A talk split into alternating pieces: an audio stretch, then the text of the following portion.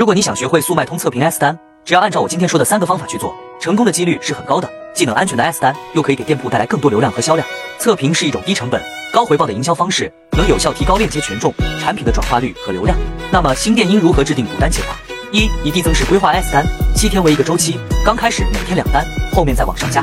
二、连续刷几周，效果就能显而易见，访客量和转化率都会得到很大提升。只要你把 S 单的细节都做好了，一定能快速提升店铺的流量和销量。如果你想知道 S 单的更多细节，可以至评论区回复六六六，我发你一份更详细的测评 S 单流程图。